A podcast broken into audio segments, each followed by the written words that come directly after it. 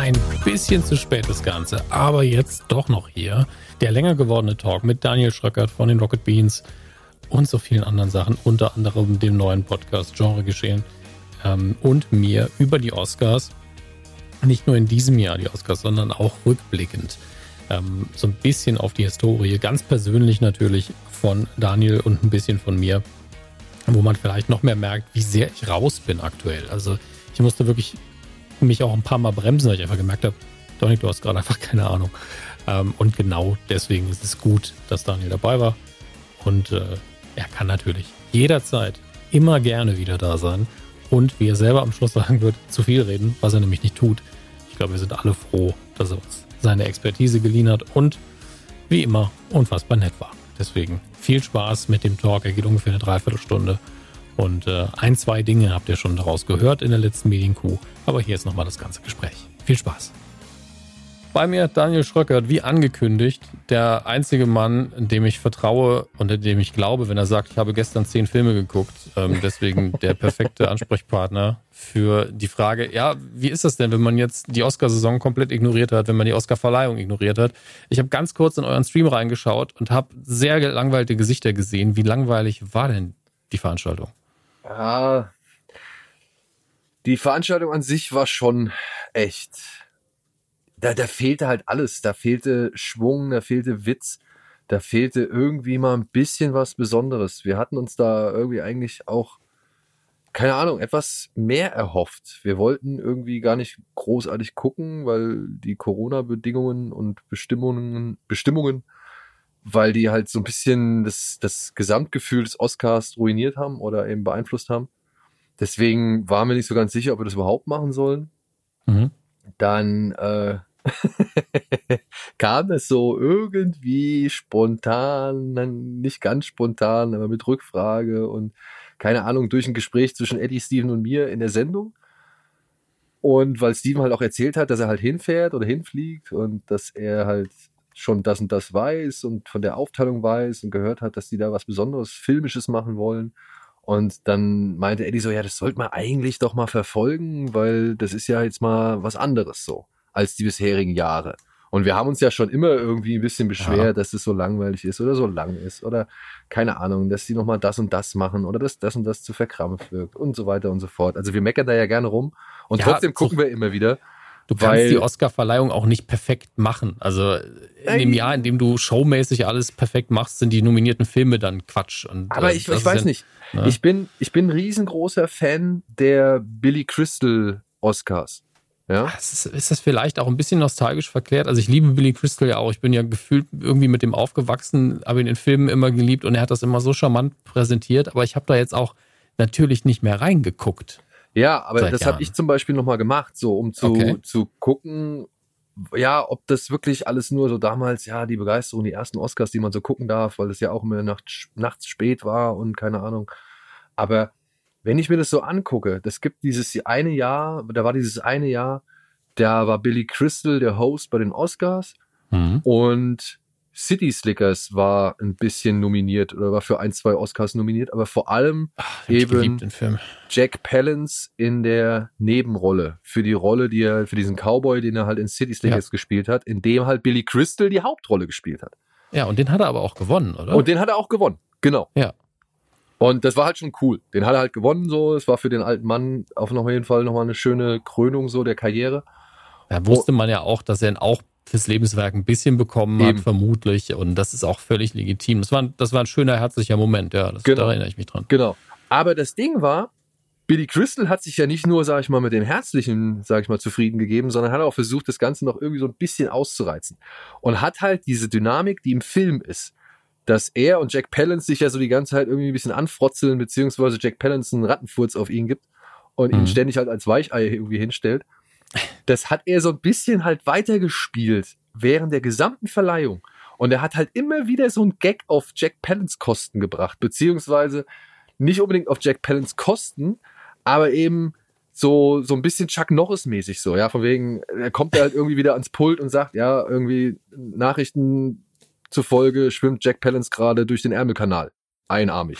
Und so Sachen, weißt du? Ja. Und, und es, der ganze Saal war halt irgendwie von dieser, von dieser, ähm, ja, von dieser kleinen Frotzelei oder dieser, diese, diesen Running Gag halt aufgeheitert. Der war gut drauf, so, weißt du, das, da war einfach, da herrschte ein einheitliches Gefühl. Das war nicht so, da haben sich nicht alle irgendwie so bemüht, möglichst alles korrekt zu sagen, sondern man wurde eigentlich nur auf der, auf der, weiß ich nicht, wir feiern jetzt gerade mal ein bisschen die Filme-Ebene abgeholt. Ja, das war alles noch nicht so politisch, das war alles noch nicht so, ähm, weiß ich nicht, da waren noch nicht so viele Themen aktuell ja. oder vakant.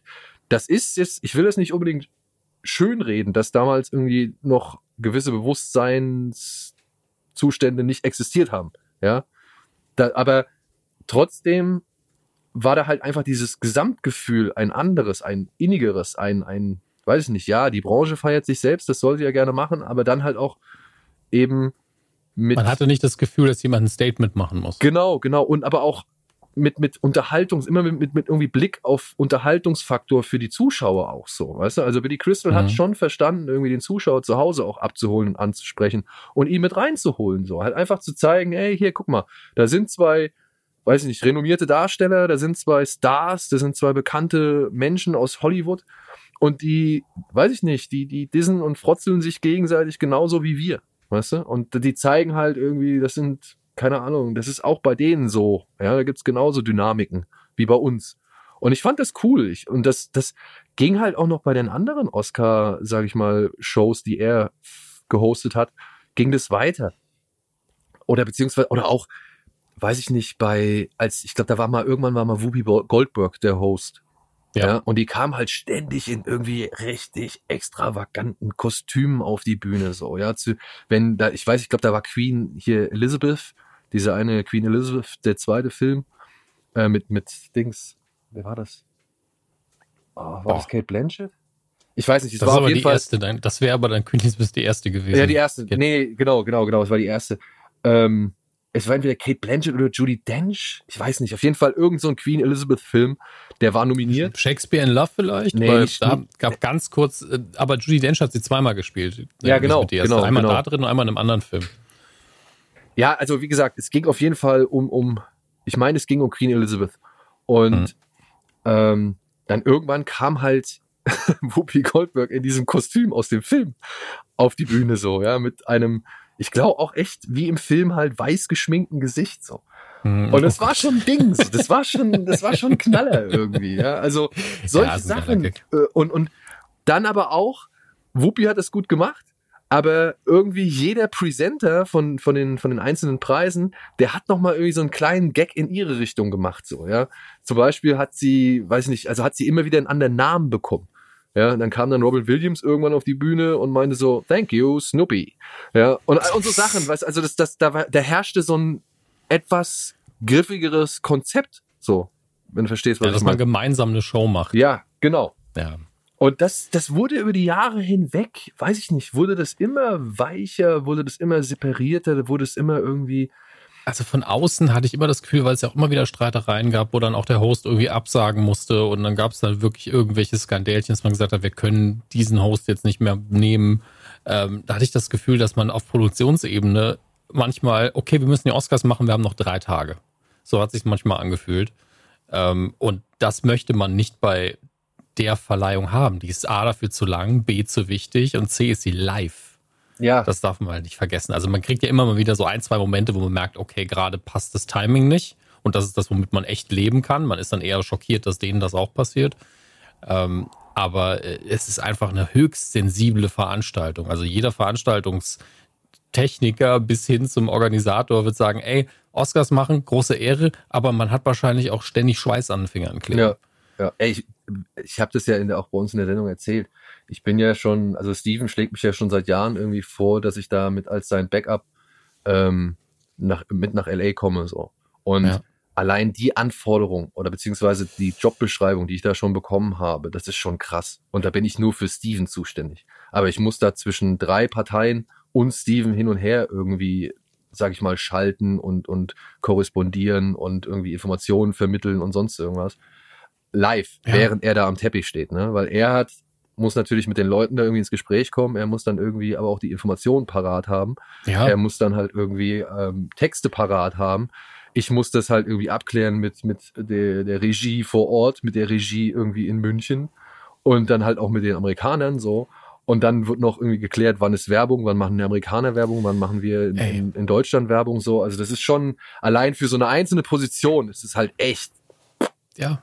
Ich meine, ich habe die Oscar-Nacht ja auch oft genug geguckt, auch mit, mit Steven am roten Teppich, weil er das ja meistens gemacht hat in den letzten Jahren, in den letzten zehn Jahren gefühlt. Ich weiß gar nicht, wie lange er es schon macht. Und ähm, es ist einfach, was man nicht merkt und dass man es nicht merkt, heißt, dass jeder seinen Job richtig macht, ist, was da innerhalb von Sekundenbruchteilen für Entscheidungen getroffen werden. Ja. Bei Steven ist es halt wirklich Informationen ins Ohr kriegen, Filmwissen parat haben, Businesswissen parat haben, die richtigen Fragen stellen, dann auch seinen, äh, ich vergesse mal, wie er heißt, die Person, die für ihn die, die Leute ranholt. Scott Allen. Genau. Ähm, auf ihn hören, mit ihm kommunizieren, dann mit der Regie halt. Also, äh, okay, Steven, du hast jetzt keine Ahnung, 15 Sekunden. Ja, tut mir leid, ich habe jetzt Tom Hanks nicht gekriegt, weil es einfach in der Zeit nicht gereicht hat, aber da drüben ist er, sieht fantastisch aus, bla bla bla. Ja. Ähm, oder er kriegt ihn halt, kann eine Frage stellen und man hofft, dass man die noch irgendwie komplett on air stellen kann und manchmal muss man dann doch in die Werbung schneiden. Also das ist einfach Blut, Schweiß und Tränen für was, was sich als Zuschauer anfühlt wie, ja, der steht am roten Teppich und quatscht ein bisschen genau, mit denen. Ne? Genau, also, genau. Puh. Und das ist ja nur die, das Seitengeschäft was da auf der Bühne hinterher stattfindet und hinter den Kulissen, da möchte ich alles gar nicht wissen. Ne? Also das Beste, was einem da passieren kann, ist wirklich, man hat einen bequemen Sitz abbekommen, man ist nicht nominiert und man kann sich das einfach angucken aus der letzten Reihe und man ist nie on air.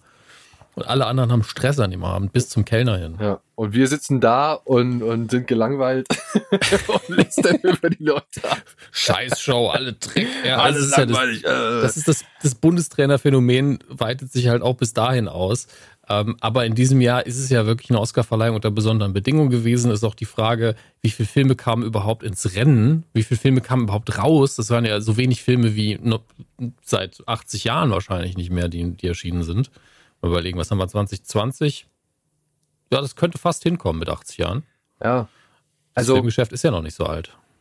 Was ich noch ergänzen würde zu den Punkten, die du eben genannt hast, so hier A, B und C, ähm, ja. ist dann halt aber auch noch D, es war schon immer so, dass bei den Oscars Filme genommen wurden, die vielleicht nicht unbedingt ja dem Massengeschmack entsprochen haben, weil man ja auch irgendwo Richtig. einen künstlerischen Anspruch hatte oder eben halt auch die Kunst irgendwie feiern und, und auszeichnen wollte. Ne? Da war jetzt nicht mhm. unbedingt immer gleich auch dann der Massengeschmack gefragt.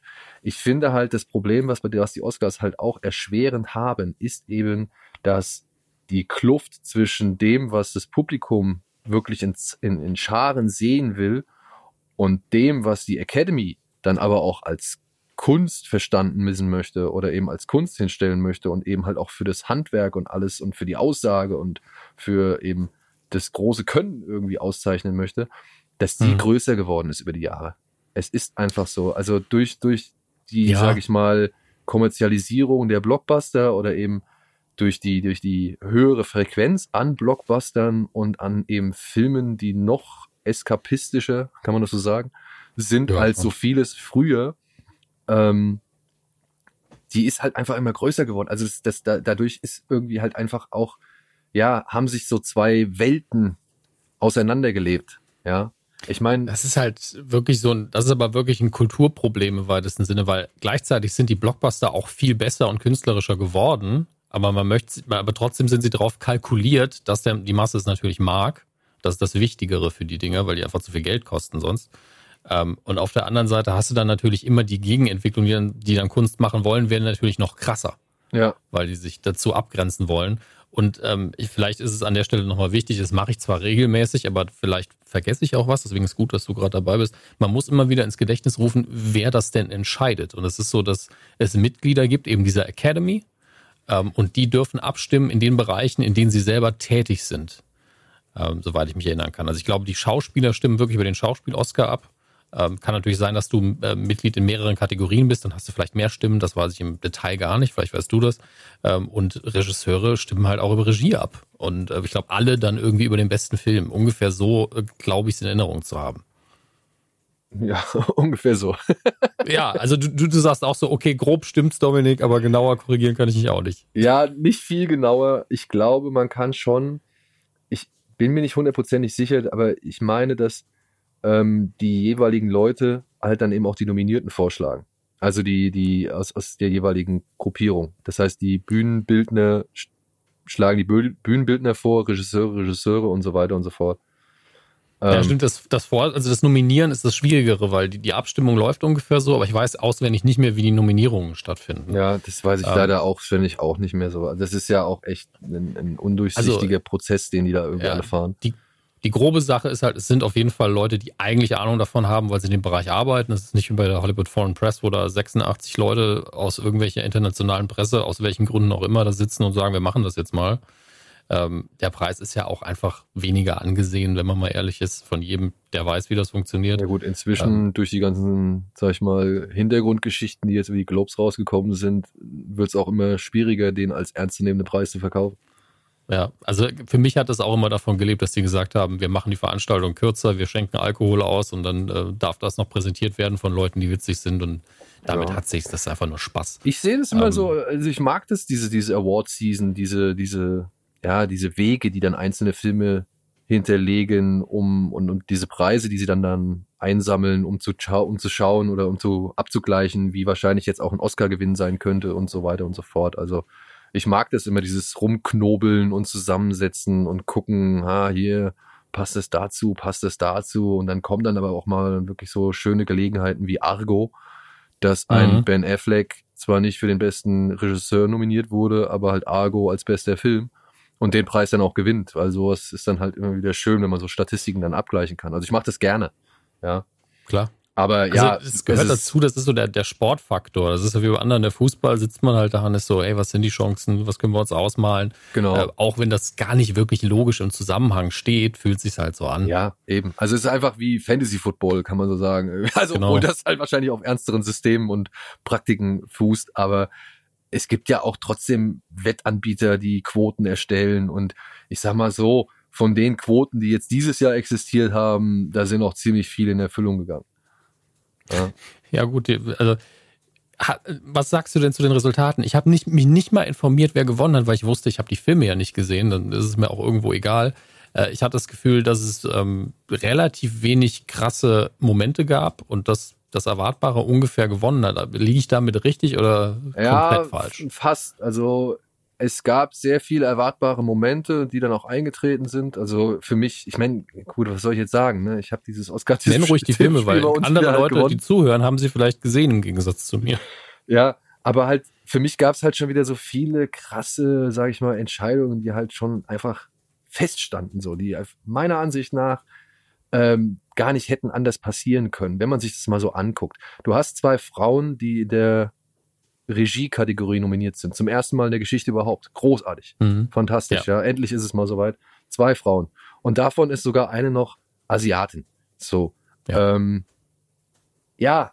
Die auch für gewonnen mich, hat am Schluss, mich, ne? Für mich stand definitiv fest, eine der beiden Frauen wird gewinnen. Ja. Egal, egal was da noch ist, weil beide Frauen haben jeweils einen Film abgelegt, der auch für mich das Zeug zum besten Film gehabt hätte. So, das waren zwei gute Filme, die haben wichtige Punkte gemacht, die waren geil inszeniert, die waren überraschend, die waren sensibel, die waren gefühlvoll, die waren toll gespielt. Also da war alles dabei, was man aus Sicht der Academy wirklich als preiswürdig erachten kann. Ja. Mhm. Und dann kommt halt dieses beste, was war das? Beste Originaldrehbuch, glaube ich. Äh, das haben sie ziemlich früh gemacht. Und da war Frau hier, wie heißt die, Emerald Vennel, die da, die Regisseurin von äh, Promising Young Woman, die war da nominiert und die kriegt dann halt den Oscar. Und ab dem Moment stand für mich fest, Chloe Sau wird den Oscar für die beste Regie bekommen. So. Hm. Weil damit haben sie beiden Leuten einen Gefallen getan. Das ist bei Tarantino auch immer so gewesen. Tarantino hat noch nie für die Regie einen Oscar bekommen, aber immer fürs Originaldrehbuch. Und das ist ja genau wie bei Spike Lee dann auch so eine Ehrung eben an das, was der irgendwie an Vision hat, das, was der irgendwie mit auf die Leinwand bringen möchte und so weiter und so fort. Also es ist so der Nebenregie-Oscar meiner Ansicht nach, wenn du halt jemanden hast, der ein Originaldrehbuch geschrieben hat und den Film dann noch inszeniert hat. So. Und ja, ja das sind dann, keine Ahnung, das, ich weiß nicht, ob das irgendwie wirklich ein System ist, ob das, ob das alles so berechenbar ist, wie ich das sage, aber das sind so meine, meine Erfahrungswerte, die ich halt über die Jahre hinweg gesammelt habe und mitgenommen habe. Und dann sind halt auch die Sachen passiert. Chloe Zhao wurde für ähm, den Zhao wurde als beste Regisseurin ausgezeichnet. Nomadland hat dann den besten Film bekommen. Das ist ja meistens so, dass die Filme, die halt für die beste Regie ausgezeichnet wurden, auch dann meistens der besten Film sind. So, das ist auch eine Tradition über die Jahre hinweg. Und die ganze Geschichte dann mit dem besten Nebendarsteller, die fand ich schon etwas schräg, denn da haben sie Daniel Kaluuya, Kaluuya und mhm. Lakeith Stanfield nominiert. Die haben beide in dem Film Judas and the Black Messiah mitgespielt. Auch ein Film, der für den besten Film nominiert war. Und für mich war einer von beiden die Hauptrolle. Ja. Und ich habe mich Du weißt aber, wer das entscheidet, ne? Ja. ja. Na, das entscheidet nämlich die Produktion des Films. Die sagen halt, die Schauspieler, die legen wir fest als Nebendarsteller und die als Hauptdarsteller. Genau, weil du in der Hauptdarstellerkategorie eben halt einen Chadwick Boseman drin hattest.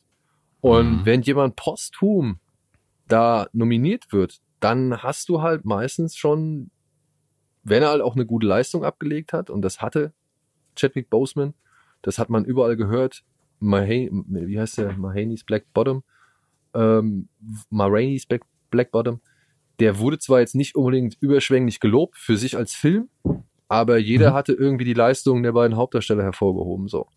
Und für mich stand fest, Chadwick Boseman wird den Oscar gewinnen, weil das passt jetzt gerade in die Zeit. Der Mann ist gerade verstorben. Es wäre halt auf jeden Fall so ein, weiß ich nicht, ja. ehrenvoller Preis, den man da vergibt. So, man, man zeigt nochmal Respekt für den Mann. Und ja, für seine, beim Abstimmen ja auch so, man hat die letzte Gelegenheit, ihm einen zu geben, genau. wenn es nicht fürs Lebenswerk ist. Und das ist ja nochmal eine ganz andere Kiste. Und, und, ähm, und auch für sein halt Vermächtnis so gesehen. Ne? Ja, klar. Und ähm, das, das finde ich auch alles legitim. Nur für mich stand außer Frage, dass da jemand anderes stehen wird am Ende des Abends und halt, ja, statt Chadwick Boseman den Preis entgegennimmt und dann eine Rede halten muss. Weil das ist, glaube ich, das Undankbarste, was es gibt. Und ich kann mir nicht ja. vorstellen, dass die Leute, die halt, naja, dafür entscheiden oder die darüber entscheiden, wer jetzt der beste Hauptdarsteller als bester Hauptdarsteller nominiert wird und das dann auch gewinnt, dass die sowas im Sinn hat. Also weiß ich nicht, was man sich dabei gedacht hat. So, also da, da wurde meiner Ansicht nach ein Fehler gemacht. Er hat für eine Überraschung gesorgt. Anthony Hopkins ist halt wieder alle Erwartungen. Wirklich, die Buchmacher waren sich auch absolut sicher, egal wo man hingeguckt ja, hat, dass Chadwick Boseman den Oscar posthum als bester Hauptdarsteller bekommen wird. Und was mich freut. Anthony Hopkins ist auch davon ausgegangen. Bin ich mir sehr sicher. ja, der ist pennen gegangen. ja, zu Recht. Ähm, also, und wirklich, ne? Warum, warum setzt du diesen Hauptdarstellerpreis ans Ende der Veranstaltung, wo traditionell immer der beste Film mhm. ist? Immer. Wohin gehört. Da muss doch jemand davon ausgegangen sein, dass Chadwick Boseman diesen Oscar bekommt. Ja. Ja, und das heißt einfach nur, dass sie auch, also zumindest ist es ein Beleg dafür, ich sage nicht Beweis, aber ein Beleg dafür, dass sie wirklich die Abstimmungsergebnisse, also nicht in die Produktion fließt. Also die wissen nicht, wer gewinnt. Ansonsten hätten sie das ja im Leben nicht gemacht. Ja, also, aber sie waren sich ihrer Sache anscheinend sehr sicher. Ja, und dann, ja, dann, dann muss ich mich Frage. halt echt fragen, Leute, was habt ihr euch dabei gedacht? Und, und warum? Ich bin mir, ich bin mir wirklich, ich klar, es, sie, sie sagen immer, es sind diese zwei Notare, die alle wissen, mhm. die alle Ergebnisse wissen und sonst niemand. Oder vielleicht nur ein ganz kleinerer, also vielleicht noch ein kleinerer Kreis irgendwie ähm, von ein paar Leuten. Aber da müsste meiner Ansicht nach, genau wenn man halt vorhat, sowas zu machen, also wenn Steven Soderbergh, der Produzent der Show, hingeht und sagt, ey, wir wollen gern den besten männlichen Hauptdarsteller als letztes machen dann mhm. müsste es meiner Ansicht nach jemanden geben, der sagt, ah, weiß ich nicht, ob man das unbedingt machen soll. Sollte. So. Vielleicht ist es nicht die beste Wahl. So. Der ist wirklich weird. Ja. Und jetzt mal ehrlich, ne? Klar, du hättest jetzt am Ende Chadwick Boseman nochmal geehrt, hätte wahrscheinlich Standing Ovations gegeben und das wäre nochmal so ein, weiß ich nicht, ähm, rührender Abschluss geworden. Ja, aber auch ein Moment, der, wenn er in der Mitte der Veranstaltung ist, genauso gut funktioniert. Ne? Genau. Ne? Und ich weiß nicht, ob das wirklich der beste Abschluss gewesen wäre. Ja, ja, er ist rührend, ja, er hat eine gewisse Melodramatik oder sowas in der aber Richtung, ja, oder eine gewisse Tragik. Im, aber er hat, also er ist nicht positiv im Sinne von, hier ist ein Sieger, den wir jetzt auch feiern können. Genau. Das ist ja wirklich ein Nachruf. Genau, es ist ein Nachruf. Und dann, da verstehe ich auch dann nicht, warum man nicht sagt, ey Leute, hey, wir geben dem einen Ehren-Oscar oder irgendwie sowas in der Richtung. Oder ein Tribut-Oscar oder, oder ja, keine Ahnung was. Ein Tribut hätte ja völlig gereicht. Also gleichzeitig soll man das nicht tun, weil sie haben ja immer ein Tribut an alle Verstorbenen. Da soll man nicht noch jemanden irgendwie krass hervorheben. Das ist, das gehört sich irgendwie nicht. Aber die hatten ja einen Film nominiert, der, ähm, bei dem er mitgearbeitet hat. Und da kann man, die Leute können ja dann kurz über ihn reden. Ja, also das, das ist ja kein Problem. Und naja, also ich, ich gehe da ganz mit dir mit, dass es eigentlich ziemlicher Quatsch gewesen ist. Und ich kann nur sagen, dass ich, ich habe wirklich nur den Ausschnitt von Anthony Hopkins gesehen, wie er das angenommen hat. Ich dachte mir so, schöner kann es eigentlich sein, weil er ist so, also ich habe nicht damit gerechnet und eigentlich sagt er auch, ich habe es auch nicht gebraucht, weil ich bin fucking Anthony Hopkins äh, und, und, erwähnt dann einfach äh, Chadwick Boseman mehr als zu Recht, ähm, weil das auch für ihn der letzte Anlass ist, wo er das in der Öffentlichkeit mit einem vernünftigen Zusammenhang auch tun kann. Ähm, und so traurig das ist, also wie, wie kann man sich seiner Sache so sicher sein, das ans Ende zu legen? Und es gibt keine andere Lesart, da hast du absolut recht, dass man davon fest ausgegangen ist, dass der gewinnt.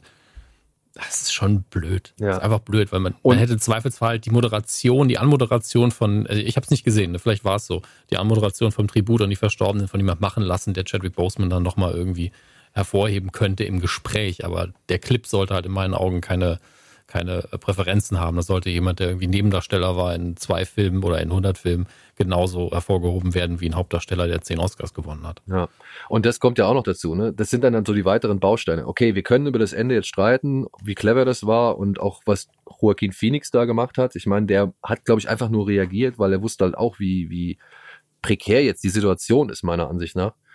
Und, mhm. und hat dann halt irgendeine Entscheidung getroffen und die war halt unglücklich. Aber man muss dazu sagen, wenn ich den Berichten glauben kann, die ich gelesen habe, hat Anthony Hopkins auch angeboten, per Zoom-Call dabei zu sein. Das hat die mhm. Oscar Academy und das haben wohl alle strikt abgelehnt, dass da irgendwelche Zoom-Calls stattfinden. Und er meinte aber auch, ja, ey Leute, ich kann aber jetzt nicht irgendwie von Wales aus da nach London eiern, irgendwie mit meinen 83 Jahren so, während wir hier eine Pandemie in England haben. Das ja. sehe ich halt auch nicht als sinnvoll an. Und ja, da hätte man vielleicht einfach mal überlegen sollen, was sinnvoller ist, ob oder was mehr im, im Sinne der, der ganzen Veranstaltung und auch eben der, der, ja, so gesehen Preisverleihung, der Ehrung des, der, der Arbeit irgendwie steht oder ist, ja, weil so meiner Ansicht nach haben sie sich da leider ein noch schlimmeres Ei final ins Nest gelegt, als die ganze Veranstaltung an sich schon eigentlich war. Denn ja, also wenn man, wenn man sich da anstrengen will, kann man sagen, wir haben einen, der nicht vor Ort ist oder sonst wie äh, was machen kann, der da in Wales sitzt, dann buchen wir einfach einen befreundeten Schauspieler von ihm, ohne es ihm zu sagen, für den Fall, dass er gewinnt, ein Hotel in der Nähe. Und dann kommt er vorbei und gibt äh, und äh, gratuliert ihm oder so. Ja, einfach nur, damit man einen besonderen Moment dann nochmal hat, den man einfangen ja, kann. Oder man spricht es halt vorher ab und schickt halt schon ein kleines Team hin, was irgendwie da unter Quarantänebedingungen was aufzeichnen kann. Ich meine, die haben ja. den Abend wohl, die haben am, am, Vorabend wohl alles aufgebaut, so in dieser, in dieser Union Station. Also da werden die es ja wohl hinkriegen, irgendwie in der Planung nochmal irgendjemanden dahin zu fliegen. Oder zumindest vor Ort jemanden zu engagieren, der das irgendwie aufzeichnen kann. Ja. Ja, also es ist eher so, dass im Moment jede Produktionsfirma in Großbritannien froh ist, wenn sie einen Auftrag kriegt. Ja. Also deswegen, ähm, also das hätte auf jeden Fall geklappt. Ich meine, das Ende ist wahrscheinlich das, weswegen man über diese Veranstaltung noch reden wird, so oder immer noch in Erinnerung mhm. haben wird, so. Ähm, alles vorher droht dagegen halt noch schlimmer zu verblassen als so viele andere Veranstaltungen zuvor. Ja, weil das war eigentlich tatsächlich der, der Aufreger oder das Highlight des Abends war halt diese Panne, so, so gesehen. Ne? Also das, wegen sowas mhm. guckst du das ja eigentlich auch. Ne? Also es sind ja diese Pannen, über die, die halt Klar. in die Legende eingehen und über die du Jahre später noch sprichst. Über das davor, muss ich sagen, ja, das ging alles ratzfatz. Also Tempo, Tempo, Tempo, das war so ein bisschen die Maxim. Mhm. Aber dann haben sie auch irgendwann die Werbefrequenz wieder gesteigert, was halt sehr anstrengend war. Wenn du halt eine Kategorie siehst, dann kommt Werbung, dann siehst du eine nächste Kategorie, kommt wieder ja. Werbung. Und da habe ich mich gefragt, ja, erst drückt ihr so auf die Tube und jetzt habt ihr hinten raus nichts mehr. Und dann kommt diese Twerk-Nummer von, von, na, oh, wie heißt sie? Verhängnisvolle Affäre. Glenn Close. Dann kommt diese Twerk-Nummer von Glenn Close die, die ich Was? eigentlich echt charmant fand, dass Questlove da so ein paar Songs abspielt und die Zuschauer müssen raten, ob das ja ein Oscar-Nominierter war, ein Oscar-Gewinner war oder überhaupt gar nicht erst zu den Oscars zugelassen. Das fing echt charmant an und war, fand ich echt eine nette Idee. So, sag ich mal, auch den Umständen entsprechend kann man das ja ganz gut machen, wenn du halt einen DJ da hast, der alles abfeuern kann, so. Aber dann merkst du halt irgendwann, wenn er bei Glenn Close steht und die halt anfängt irgendwie stundenlang über diesen einen Song, diesen Butt Dance zu, zu fabulieren, dass es halt gestaged ist. So. Und dann läuft es mhm. halt letztendlich nur auf den Gag raus, dass sie halt am Ende diesen Butt Dance macht. Und ja, das ist dann wieder so ein Punkt, wo ich mir denke, äh, nee, den brauche ich nicht um die Uhrzeit, den brauche ich nicht von dieser doch, sag ich mal, renommierten Schauspielerin. Und der fühlte sich dann halt auch einfach zu inszeniert und, und gestaged halt eben an. Und ja. ich habe dann auch nicht verstanden, warum das irgendwie, weiß ich nicht, eine halbe Stunde vor Schluss kommt. Wo man es hätte ganz locker easy am Anfang hätte machen können, so. Um mal die Stimmung ein bisschen aufzulockern. Stattdessen bam, bam, bam, bam, bam, ein Preis nach dem anderen. Dann kommen noch diese zwei Academy Werbevideos daher, für welche humanitären Zwecke und Dienste und Jobs und was weiß ich, die sich alle einsetzen.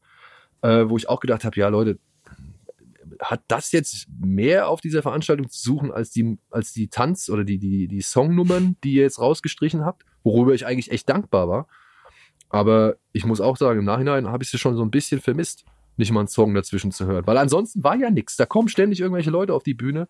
Keiner erklärt mal gerade, wo man ist oder bringt mal einen netten Gag oder sonst irgendwas. Ah. Nichts. Ja. Und das war alles so zack, zack, zack. Auch die Memorandum-Mats. Das war so, so ein Schnelldurchlauf. Du hast teilweise gar nicht erkannt, wer da eben noch gerade im Bild zu sehen war und musstest irgendwie realisieren, ah, warte mal, der, ach stimmt, der war ja auch tot und zack, zack, zack, schon warst du drei äh, Verstorbene weiter. Also auch da, ja, da drücken sie dann wirklich knallhart auf die Tube und lassen sich aber bei anderen Dingen irgendwie wieder richtig viel Zeit und, und, und, und nutzen das irgendwie oder missbrauchen das irgendwie, um, um permanent Werbung abzufeuern. Und ja, das klingt so, als wäre es eine der schlechtesten Oscar-Verleihungen der letzten Jahre. Gut, gewesen. wenn man den Zuschauerzahlen ja. nachgeht, dann auf jeden Fall. Ich muss aber auch sagen, ja, vom Entertainment-Faktor war ich selten so gelangweilt wie hier. Ja. ja. Weil man muss sagen, die Show hat ja, die Länge ist ja das größte Problem an einem normalen Jahr dieser Show. Und dann direkt danach kommt, was, was für Sachen sind nominiert. Weil ich muss gerade bei den Songs dran denken, du kannst einfach mal ein Jahr haben, wo nur Musik nominiert ist, weil es einfach nichts Besseres gab, die halt belanglos ist. Und es gibt Jahre, wo du sagst, ey, da sind drei geile Nummern dabei, das ist richtig schön für die Show. Und da kannst du halt nichts gegen machen. Das ist wie das Wetter, ne? Ja. Also damit musst du halt leben. Ähm, aber ich habe wirklich überlegt, was war der letzte Oscar-Moment, wo ich sage, der hat mich richtig abgeholt und es ist immer noch Roberto Benini, wie er über die Reihen klettert. Ja. Im Nachhinein fand ich seinen Film nicht super. Ja, ich muss wirklich sagen, also dass er gewonnen hat, freut mich für ihn, weil er sich so unfassbar menschlich gefreut hat. Aber ich fand den Film gar nicht so toll. Aber für die Show war das super. Ja. Ja, aber ich meine, ich fand auch, ich fand aber auch Parasite irgendwie, das fand ich schon geil, dass der gewonnen hat plötzlich, weil da ist mir die Kinder alle runtergefallen. Ja. So. Das, das, das stimmt. Ähm, und, und ja, man kann immer irgendwie da sich gelangweilt fühlen und lästern und ein bisschen Jokes drüber machen und irgendwie versuchen, das Klar. durchzustehen, so. Aber wir hatten schon ein paar ganz gute Jahre jetzt in der jüngeren Vergangenheit und ein paar ganz gute Filme auch, ja. Ich, was ich hier an dieser Veranstaltung positiv hervorheben kann, ist eigentlich die Tatsache, dass hier Filme nach oben gespielt worden sind, die vielleicht in normalen Jahren oder in Jahren, in denen keine Pandemie herrscht und halt auch andere Filme, sag ich mal, groß gepusht werden, ähm, dass die hier strahlen konnten oder eine Plattform gekriegt haben oder halt einfach ja hochgespült worden, wo sie normalerweise runtergedrückt worden wären. So. Zum Beispiel. Ja, also Promising Young Woman zum Beispiel. Ich glaube, der wäre in anderen Jahren wäre der vielleicht gar nicht so sehr in Erscheinung getreten. Mank wahrscheinlich auch nicht. So, ja.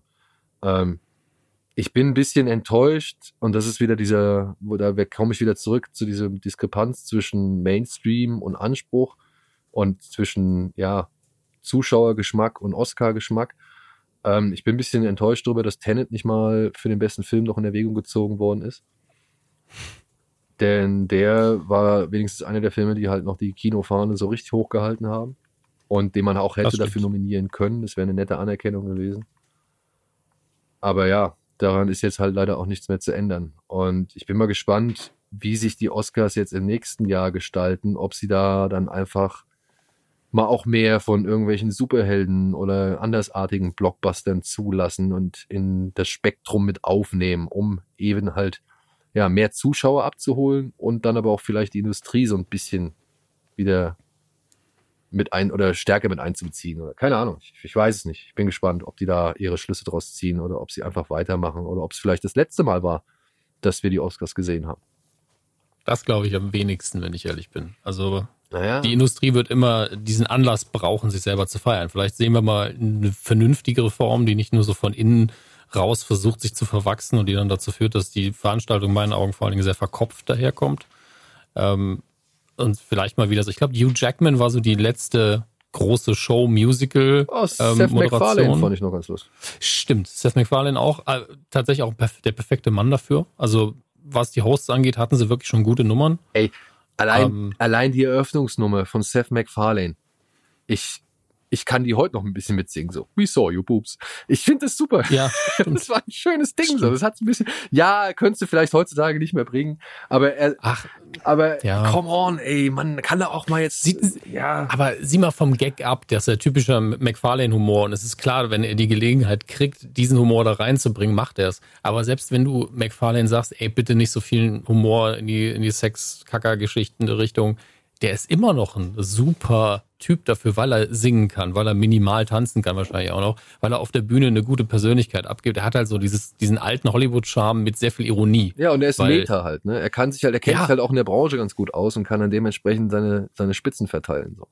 Genau. Und ich, deswegen, ich bin gar nicht so ein Riesenfan von seinen, äh, von seinen Animationsproduktionen, ja, weil ich den Humor einfach auch auserzählt finde. Aber ich, ich liebe das, was für ein Showman der ist und, und wie leidenschaftlich der an seine Projekte rangeht.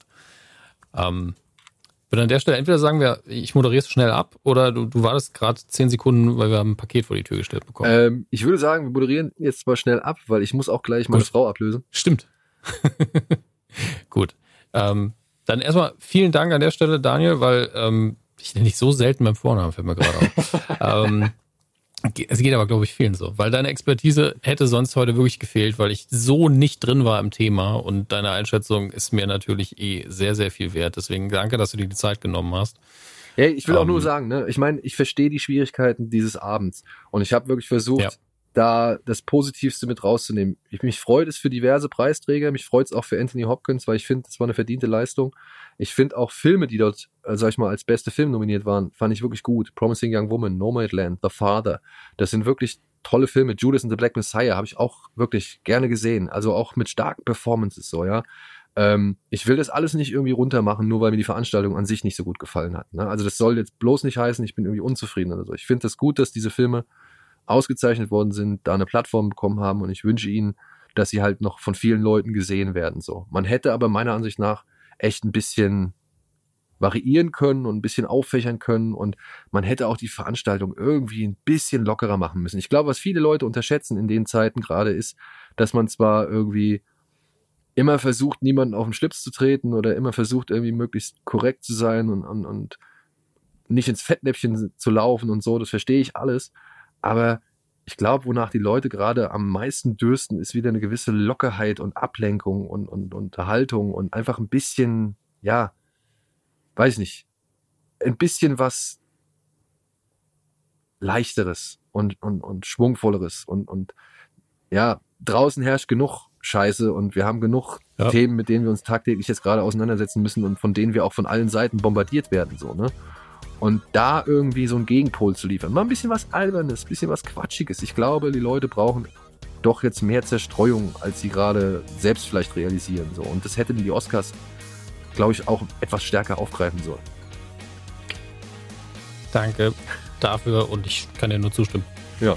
Deswegen nochmals vielen, vielen Dank für deine Zeit und äh, falls ihr mehr von Daniel hören oder sehen wollt, wisst ihr ja wo. Rock Beans TV und was möchtest du noch pushen, Och, was die Leute eh schon kennen? ey, keine Ahnung, es freut mich, wenn jetzt noch ein paar Leute bei Genre geschehen, unserem neuen Podcast bei Fred Carpet, ein bisschen reinhören. Ähm, das finde ich schon ganz nett, wie dies bisher angenommen wird. Und äh, wenn ich da jetzt nochmal hier den einen oder anderen mit drauf lenken kann, dann freut mich das umso mehr. Sehr gerne. Eine Gratis-Werbung, die wir dir sehr gerne schenken. Deswegen Hey, aber vielen Dank für die Einladung. Ich bin immer wieder gerne da. Und äh, ja, red wahrscheinlich immer viel zu lange, als du eigentlich gedacht hast oder gehofft hast. zu, aus gutem Grund. Deswegen äh, Cool. vielen, vielen Dank und bis bald. Mach's gut.